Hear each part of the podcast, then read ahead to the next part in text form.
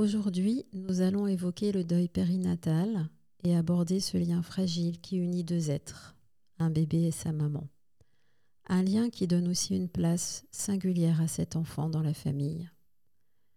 Je suis Séverine Nicolet. Je vous accueille dans Jardins intérieurs, une chronique du podcast Sacré Trauma. Je vous invite à explorer le monde du trauma à travers des témoignages et des parcours de vie éclairants. J'ai à cœur de mettre en lumière comment les ébranlements de la vie sont aussi un puissant espace de transformation. Poussons ensemble la porte de jardins intérieurs. Avez-vous déjà vécu un événement traumatique, traversé une période difficile et bouleversante dans votre vie? Vous êtes peut-être un professionnel en quête d'information et de compréhension. Face au trauma, et ce qui est insurmontable sur le moment, s'ouvre un chemin de reconstruction et d'épanouissement. Bienvenue dans Sacré Trauma, le podcast qui vous aide à retrouver la force, la guérison et la croissance dans les moments les plus difficiles. Des témoignages pour vous inspirer, des interviews et conseils pratiques pour mieux comprendre les étapes de votre parcours, des outils pour vous soutenir. Avec simplicité et profondeur, Sacré Trauma vous offre une nouvelle perspective sur ces événements déterminants de votre vie.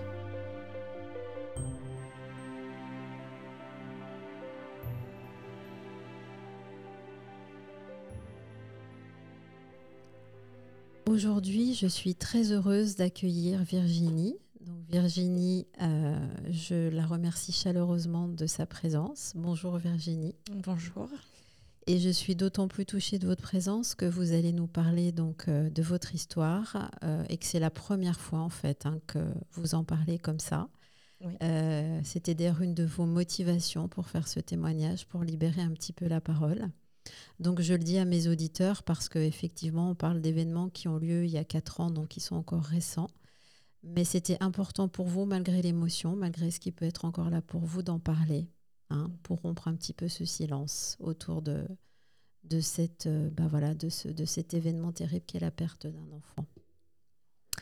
Alors Virginie, du coup, est-ce que, comme on a l'habitude de le faire dans Jardins intérieurs, est-ce que vous pourriez un petit peu nous dire dans quel terreau vous évoluez? Alors, euh, donc je m'appelle Virginie, j'ai 41 ans, euh, j'habite sur Lyon. Et je travaille dans le bien-être depuis peu d'ailleurs, euh, depuis, bah, depuis ce drame d'ailleurs. C'est à ce moment-là où j'ai voulu changer de métier. voilà, avant j'étais dans la communication. j'ai eu quatre enfants. donc j'ai ma petite lumière, Elouane, et j'ai mes trois enfants, Justine, Dylan et Logan. Ok, donc vous êtes, euh, vous êtes une maman d'une grande fratrie, quatre enfants, donc à peu près entre 13 et... Quel âge il a? Deux, ans, le petit Deux ans le petit dernier. Ok, super. Donc euh, la, le drame et la grosse intempérie dans votre jardin intérieur, elle a eu lieu euh, en 2019. Hein, donc on peut expliquer que vous avez eu vos enfants grâce à des parcours de PMA. Oui, tout à fait. Et donc, euh, à l'automne 2019, euh, vous, êtes, euh, vous êtes donc décidé avec votre époux à refaire une FIV pour mettre en route un troisième bébé. Oui. Ok. Donc, le, la grossesse démarre. Hein, c'est à peu près en au mois d'octobre, à peu près, quelque chose comme ça. Oui, tout à fait. Ok. Euh, et puis donc, euh, comme vous aviez déjà un âge bah, avancé hein, pour une grossesse, en tout cas au-delà d'un certain âge, il y a des examens qui sont obligatoires. Donc ces examens ont lieu en fin d'année. Donc on est en décembre 2019, je le précise bien, hein, parce que c'est la veille de la grande pandémie qu'on va tous connaître. Et là, donc, euh, vous faites ces examens, les premiers résultats sont moyens, donc d'autres tests sont effectués arrivent les vacances scolaires et donc euh, les résultats sont, sont, négatifs en fait. Hein. On vous apprend que le bébé que vous attendez, il y a des, il y a des anomalies claires oui, hein, ça. qui vont... Euh, on a eu Avec les vacances, du coup, on n'a pas eu les résultats tout de suite. Mm. Et effectivement, le résultat, euh, mon médecin me, me, les donne début janvier. Début janvier, voilà, c'est ça. Donc là, clairement, vous, on vous dit clairement hein, que les résultats signent un développement normal impossible de cet enfant à Mm. venir, hein, avec des anomalies importantes. Donc bien évidemment, ben, on vous pose la question, que fait-on? Oui, c'est ça. Euh, donc, euh, ben, question compliquée. Euh, après, avec mon mari, on avait c'est des choses en- dans un couple où on parle parce que c'est des examens qu'on fait pour chaque enfant. Euh, donc, euh, on, voilà, on savait que si un jour ça devait nous arriver, et voilà. Et en fait, en plus, le fait qu'on ait trois autres, enfin, deux autres enfants à, à ce moment-là, euh, on s'était dit qu'on n'allait pas aller au bout de, de cette grossesse. Donc, on prend la décision euh, assez rapidement quand même, en fait. Euh, et euh, là, s'enchaîne du coup euh, des rendez-vous. Voilà, ouais, c'est ce que vous m'avez voilà, expliqué. avec des médecins. Parce que du coup, il y a, il y a euh, des délais à respecter qui sont assez longs quand même. Enfin, je j'ai plus trop les dates en tête, mais je crois qu'on on- on a une ou deux semaines pour, euh, pour prendre une décision. Euh, moi, quand on dit ça, euh, effectivement, je, moi j'ai déjà pris ma décision, donc pour moi c'est très compliqué de me dire que je vais devoir voilà, garder cet enfant dans mon ventre alors que je sais qu'on n'ira pas au bout. Mm. Euh, voilà, mais on, au bout d'un moment, le médecin comprend et effectivement, euh, il me permet de signer le document et, et de pouvoir euh, faire euh, l'IMG euh, au bout de, trois- de deux ou trois jours quoi, après, la, après notre décision. Ok. Donc là, on est en, en- en cours, en fin du quatrième mois de grossesse. C'est Oui, ça à peu ça. près. hein. Ouais. Ok. Ouais. Donc le gynécologue et vous, donc euh, vous mettez en route euh, l'IMG, l'inter- l'interruption pardon médicale de grossesse. Euh, le rendez-vous euh, qui arrive derrière, c'est à la clinique où là, on va programmer donc euh, votre euh, votre euh, accouchement parce que vous apprenez à ce moment-là que votre enfant, euh, vous allez devoir accoucher en fait. naturellement. Naturellement, Mm, mm. c'est ça. Ouais. Voilà. Ça, c'est quelque chose que vous apprenez. euh, Ouais, alors j'avoue que je m'en doutais un peu, mais euh, c'est quand même assez brutal de se dire que voilà, on va revivre un accouchement, euh, mais euh, que derrière il y aura pas la vie, quoi. Ouais, c'est ça, c'est ça. Donc là, vous êtes dans une clinique avec une, un personnel, ma foi, qui, qui vous accueille. Arrivent euh, plein de questions qui, auxquelles on n'est pas prêt. hein. Euh, Oui. Qu'est-ce que vous voulez faire ensuite? Est-ce qu'il y aura des funérailles? Enfin, des choses. euh, en gros, en 48 heures, la vie, là, elle, euh, elle bascule Oui, c'est ça. complètement. quoi. C'est vrai que ça fait du coup beaucoup de questions.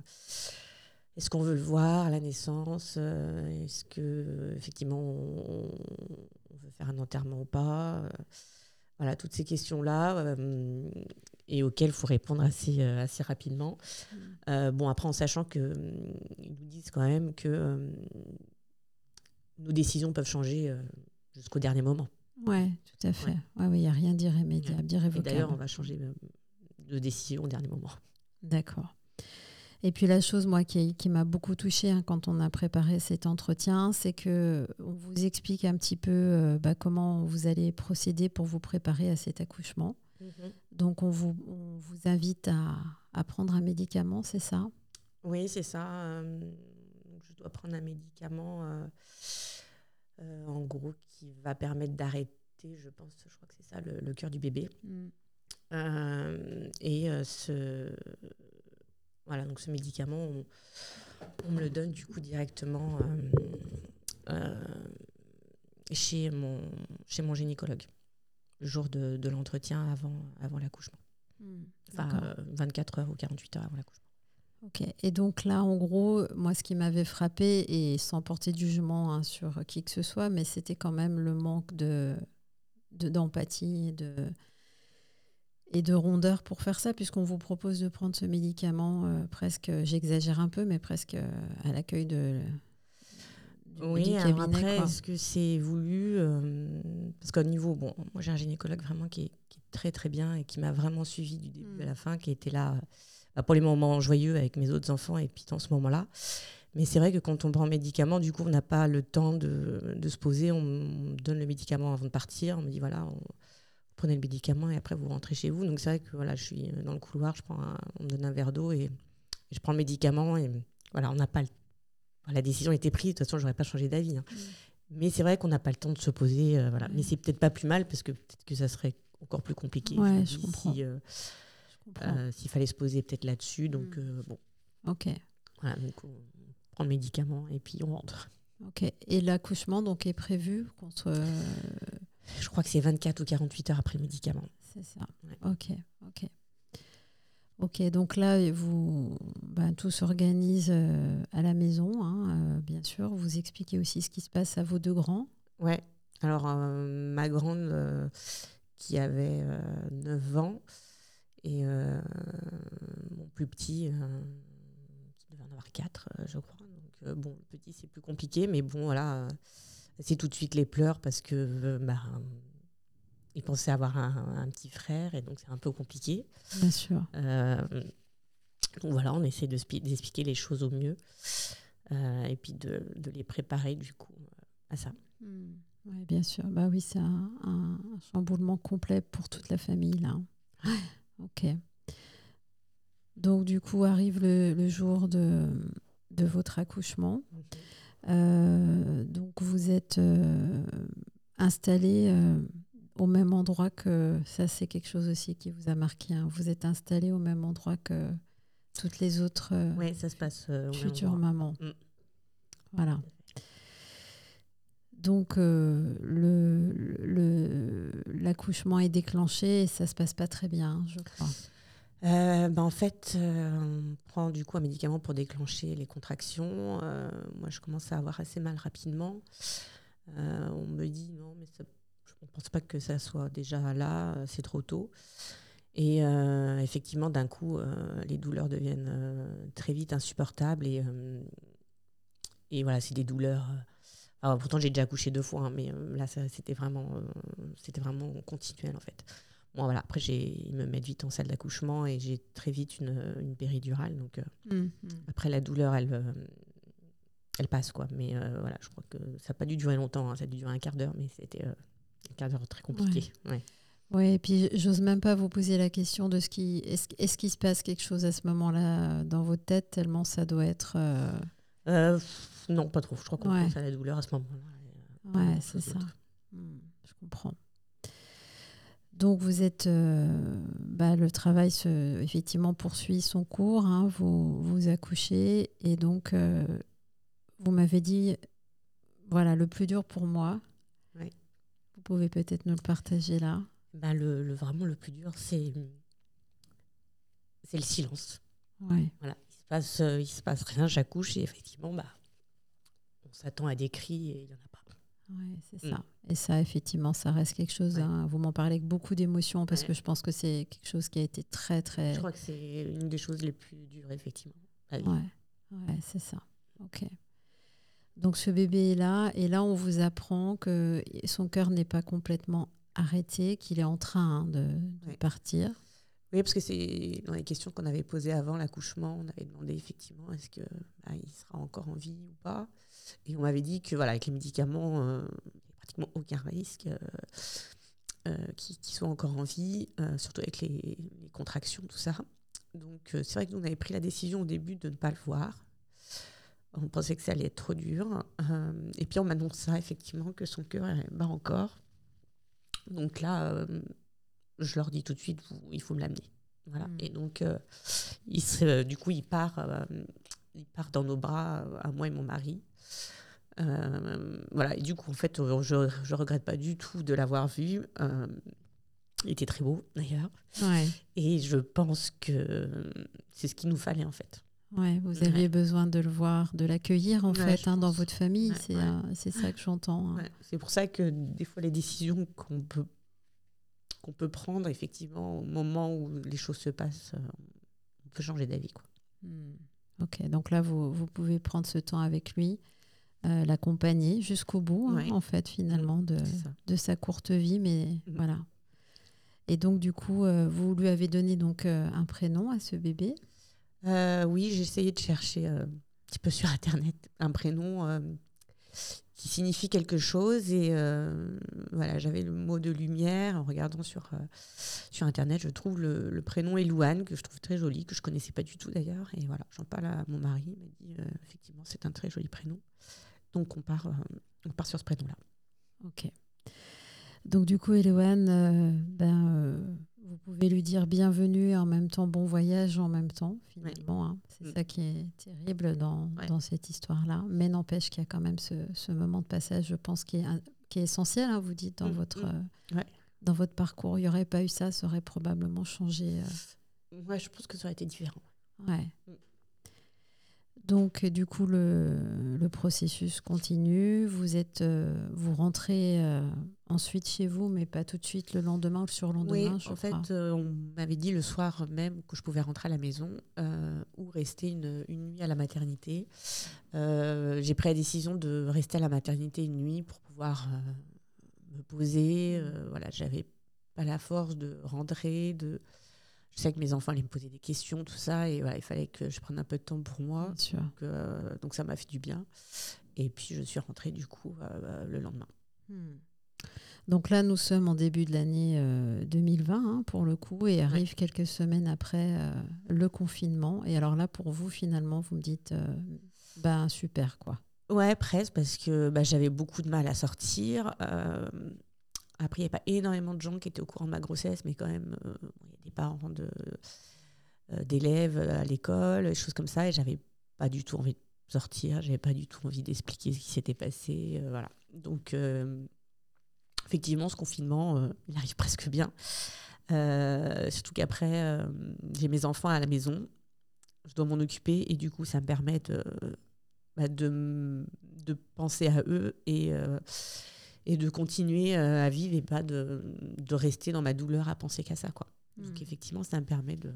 bah, de continuer à avancer euh, Hmm. pour eux. euh, voilà. Vous avez quand même une aide. euh, Vous m'aviez dit, vous aviez déjà eu, enfin, vous aviez un suivi quand même qui s'est enclenché là pour vous aider un petit peu au niveau psy, me semble-t-il. Vous m'aviez dit. Oui, alors moi j'ai j'ai une psychiatre que je, qui, qui- qui je voyais, euh, pas à ce moment-là, mais euh, parce que j'ai perdu mon père, tout ça, donc il Mm. me suivait euh, régulièrement. Et donc là, quand j'ai su qu'il allait se passer euh, tout ça, effectivement, je l'ai contacté et à partir de là, on, on a repris des rendez-vous euh, Hmm. pour, euh, pour m'aider. Vos enfants, est-ce qu'ils en parlent à ce moment-là d'Eloane ou pas du tout? Euh, pas trop parce qu'ils voient euh, que quand ils en parlent, c'est encore. Enfin, je, je me mets à pleurer. ou Ouais. pour ma mari, c'est compliqué. Donc, euh, ils ont des questions. Le petit, il passe vite à autre chose pour le moment. Par contre, avec l'âge qui, en grandissant, maintenant, il leur parle beaucoup plus alors qu'il était très petit. Euh, ma grande, c'est un peu plus compliqué. Elle est hyper émotive en plus, donc euh, c'est une vraie éponge. Donc, euh, elle prend beaucoup pour elle en fait. Hmm. Donc, c'est presque pour ma fille que ça a été plus. euh, Plus plus compliqué. Ouais. Et votre époux et vous-même, vous, vous en parlez ou pas vraiment finalement? À ce moment-là À ce moment-là, un petit peu, mais après, euh, on essaye du coup de, de continuer en Mm. fait. euh, Oui, bien sûr. Mais, euh, mais voilà, ça n'a jamais été tabou par contre. hein. Oui. Ouais, Ça, vous me l'avez dit dès le départ. Oui, ouais, ouais. ouais, tout à fait.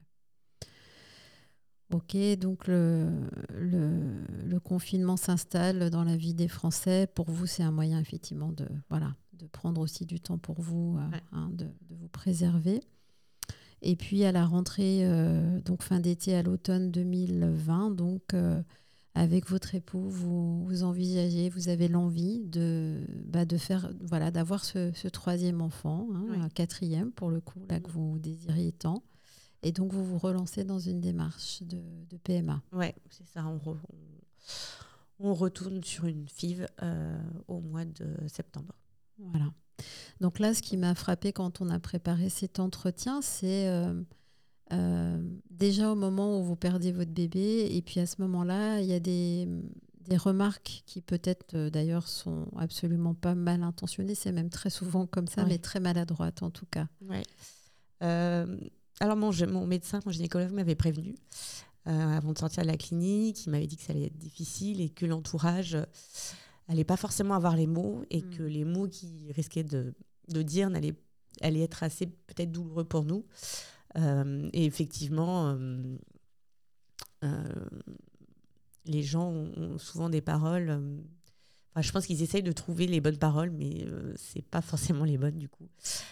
Voilà, on a eu des. Vous avez déjà deux enfants en très bonne santé. vous êtes encore jeune, des choses comme ça que qu'effectivement bah, c'est pas tellement ça qu'on a envie d'entendre. Euh, J'imagine. On, se dit, c'est pas parce qu'on a deux en bonne santé qu'on peut pas en avoir trois en bonne santé. Mm. Euh, donc voilà, mais après, euh, mm. c'est pas de leur faute. Mm. Mais euh, c'est vrai que c'est des paroles qui aident pas forcément. Et est-ce qu'aujourd'hui, avec le recul, vous, pour ceux qui revivront peut-être ça ou qui auront des proches qui vivront ça, qu'est-ce qu'on a, comment on peut être là pour les gens qu'on aime quand ils vivent ce genre de choses? Euh, bah, c'est ça qui est compliqué, c'est que euh, moi-même, je ne sais pas comment j'aurais été euh, si j'avais été de l'autre côté. Ouais. mais je crois le fait d'être déjà là par la présence, mais pas forcément en fait. je pense que quand les gens ne savent pas quoi dire, bah, je crois qu'il vaut mieux rien dire et en fait juste être présent, nous aider si on a besoin, voilà, voilà, nous dire on est là s'il y a, s'il y a besoin, si voilà. Vous sentir accompagné, vous sentir soutenu finalement. c'est ça. Ouais, je comprends. Mm. Donc c'est juste ça. C'est pas faire, c'est être en fait que vous nous dites hein, qui est important dans ces moments-là. Ok. Donc le, le, le, processus de PMA et de FIF se met en route. Et puis là, donc, euh, au moment où on transfère l'embryon, il y, y a, donc un décalage qui se fait. En fait, euh, on fait la ponction et euh, lors de la ponction, le, soir même, on se sent pas très bien avec mon mari. Et effectivement, on fait un test le soir et on a le Covid. Hmm. Alors juste pour ceux qui nous écoutent, la ponction, c'est quand on prélève. quand on prélève les ovocytes. mon mari a fait le recueil et donc après, on, bah, ils, unissent, voilà, l'ovocyte et les spermatozoïdes. Donc ils unissent tout ça et normalement le transfert se fait entre 2 euh, et 5 jours euh, si l'embryon s'est développé. Donc nous, on a trois embryons qui se sont développés. Sauf que euh, voilà, j'apprends que j'ai le Covid, donc on ne peut pas transférer les embryons. Donc on nous annonce que les embryons seront congelés mhm. et qu'il faudra attendre entre 2 et 3 mois avant le transfert. Donc là, c'est de nouveau euh, un moment pas facile, on se dit ah, ça y est, il y a encore un problème. Ouais, je comprends. Euh, mais bon, on l'accepte, on se dit de toute façon on n'a pas le choix, c'est comme ça. Euh. voilà, et donc on fait le, on fait le transfert de l'embryon en janvier. Voilà, c'est ça. Donc au final, ce début de grossesse démarre et, est acté pour le 16 janvier. Et c'est là où la vie, l'architecte de l'univers, comme je le dis souvent, est d'une précision Incroyable. Donc le 16 janvier, c'était donc la date euh, d'accouchement, la date de naissance et de décès d'Elouane en fait euh, l'année euh, précédente. Mm. Hein. Quand, quand, vous apprenez ça, qu'est-ce qui se passe pour vous? Qu'est-ce que vous vous dites à ce moment-là? Bah Moi, je prends plutôt ça pour un signe en fait. Je me dis voilà, c'est il y a un cycle qui est passé et, et je me dis vraiment que c'est c'est Elouane en fait qui, qui, nous a envoyé euh, notre petit euh, après donc ça sera un garçon notre petit garçon quoi. votre petit garçon son petit frère. Mm. ok. Et le signe va pas s'arrêter là parce que pour votre dernier garçon vous allez choisir un prénom. Et euh, pas voilà comme ça quelque chose que vous avez entendu et qui vous a plu. Et puis vous allez apprendre a posteriori qu'il y a un lien entre les deux prénoms hein. je crois qu'il y avait un lien euh, étymologique, en tout cas dans la racine du prénom, euh, entre le, prénom de votre dernier garçon, votre quatrième enfant, et Elouane.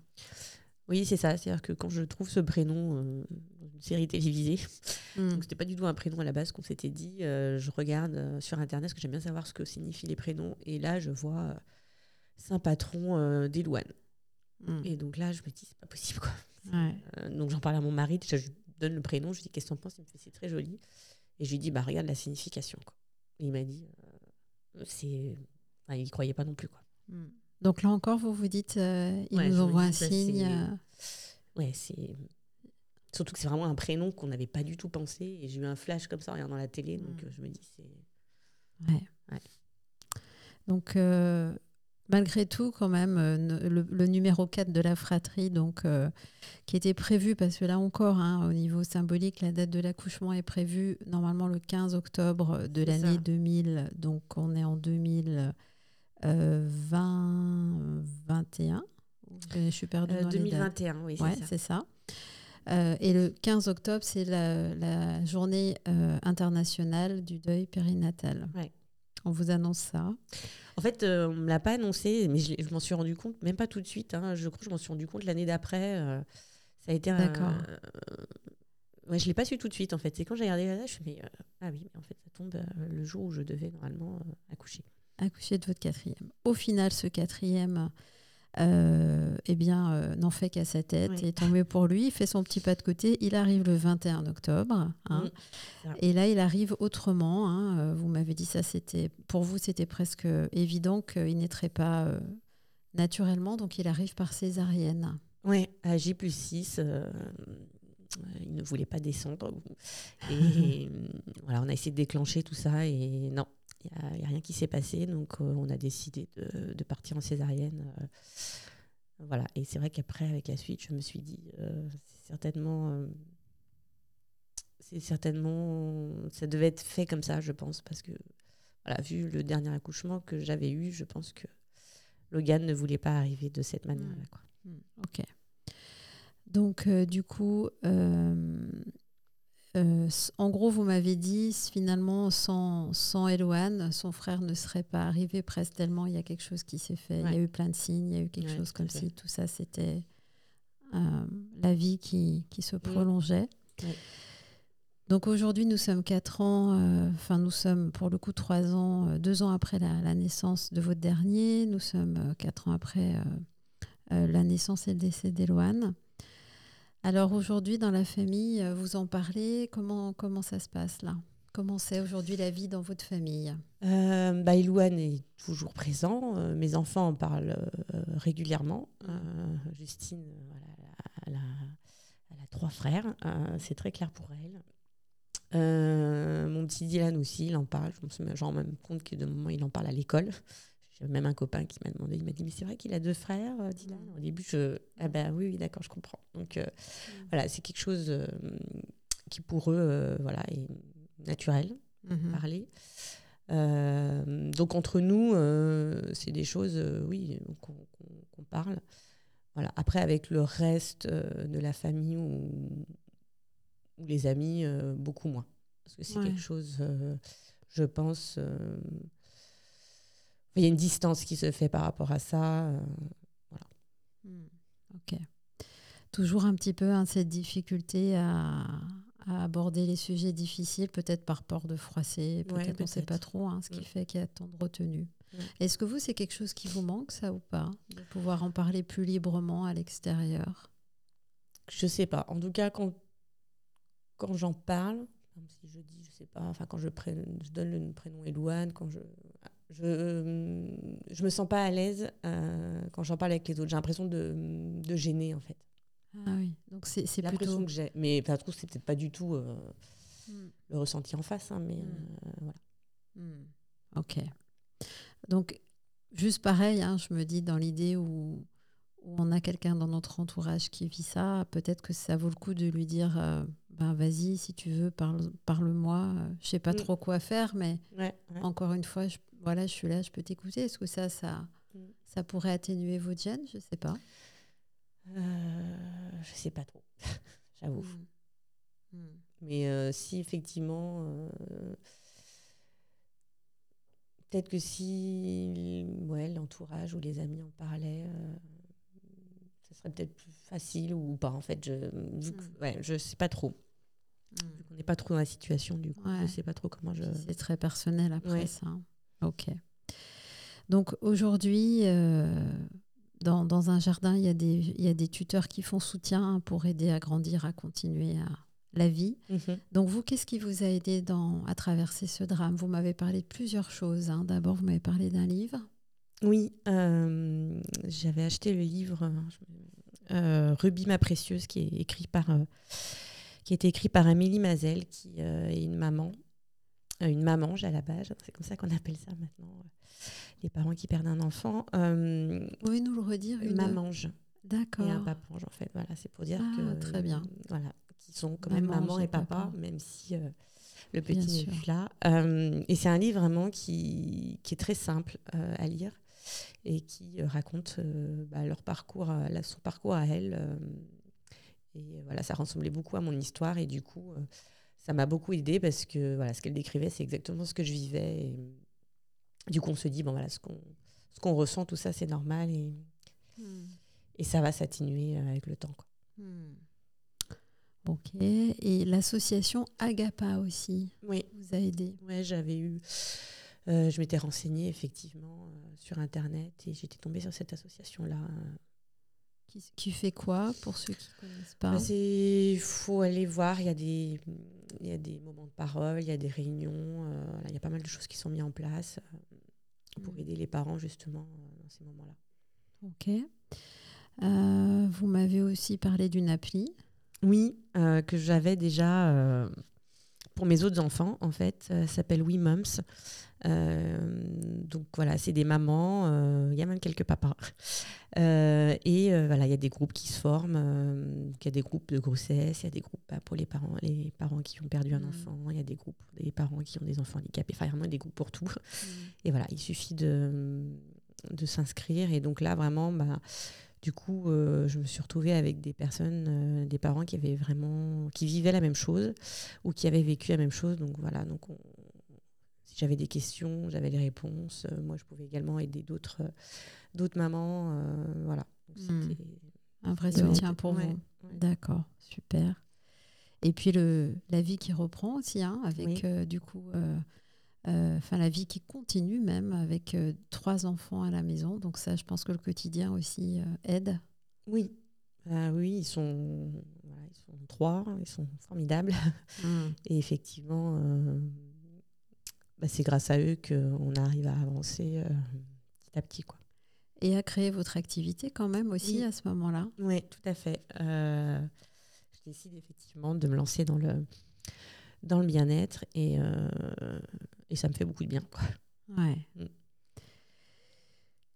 Aujourd'hui, euh, on arrive au terme de cet entretien. C'est ce mm. qu'on s'est dit quand on a préparé cet entretien. Qu'est-ce que ça vous a amené, si je peux le dire comme ça, ce, cette épreuve? Bah, Je crois que ça, ça nous rend, ça m'a rendu plus forte. Je pensais pas. Euh, j'ai vécu d'autres drames dans ma vie et celui-ci est arrivé un petit peu au même moment.